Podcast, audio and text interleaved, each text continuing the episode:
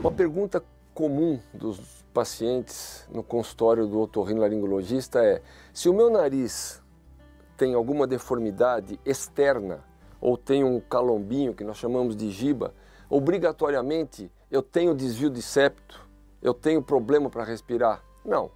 São duas coisas diferentes.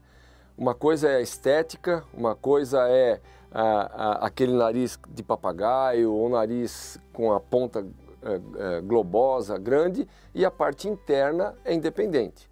Existem situações em que você tem o desvio do nariz para um lado ou para o outro, que são as laterorrenias. Nessas circunstâncias, você vai ter com certeza o desvio externo da pirâmide e vai ter o desvio do septo também. E aí a correção tem que ser conjunta.